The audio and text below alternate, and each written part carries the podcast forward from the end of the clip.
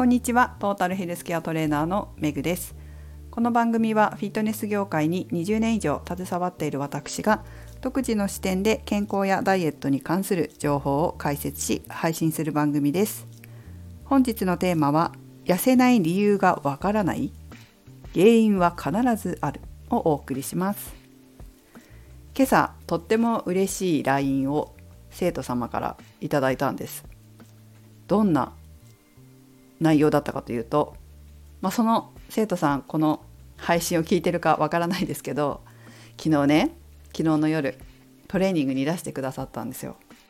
そしてすごく最後まで諦めないで頑張ってトレーニングしてちょっときつかったんじゃないかなって思うんですけど頑張るって言って頑張って運動して帰られたんですね。で、まあ、その効果もあったのか今朝は体脂肪率体重ともちょっといい感じに減っておりまして喜んでくださいました。よかったです。ただこの運動をしたから減ったっていうわけではないんですからね。あのその生徒さんはちゃんと体重と体脂肪率を毎日データにとって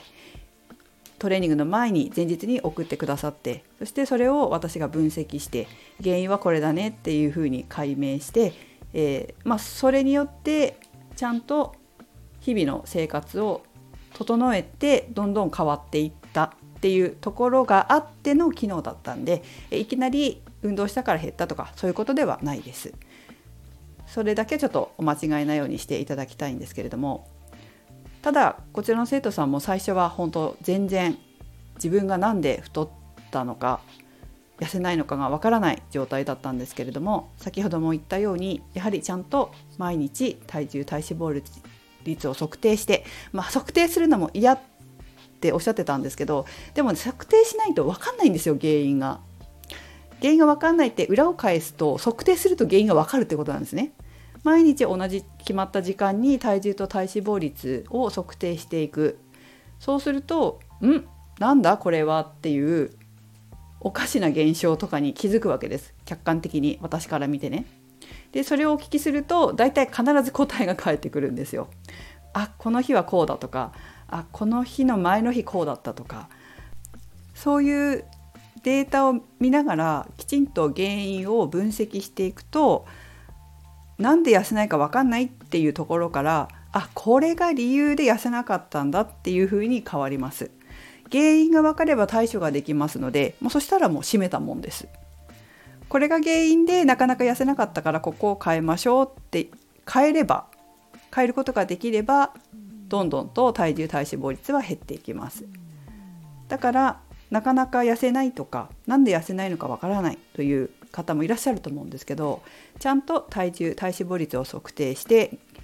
減らない原因を分析するという作業がとても大切だと私は思いますやっぱりこの繰り返しを20年以上お客様にやってきて結果を出してきているので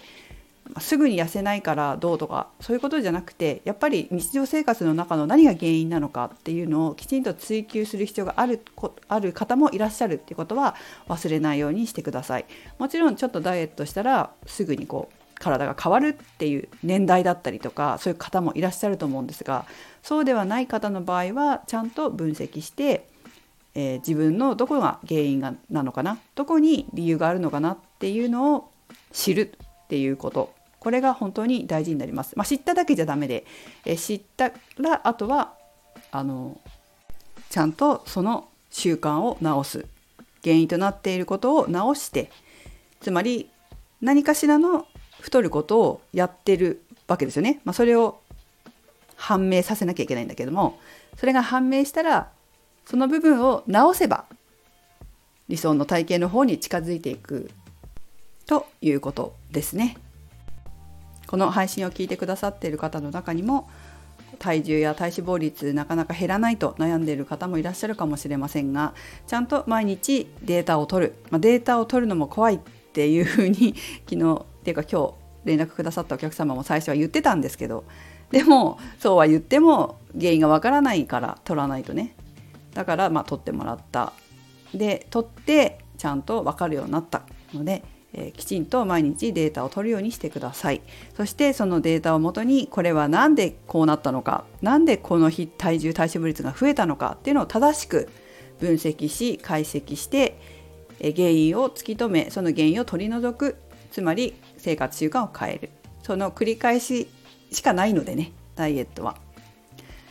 生活習慣でしかないんでねその生活習慣を痩せる習慣に変えていくということが大事かなと思います、まあ、間違った分析だったりとか間違った生活習慣に変えちゃうのは良くないので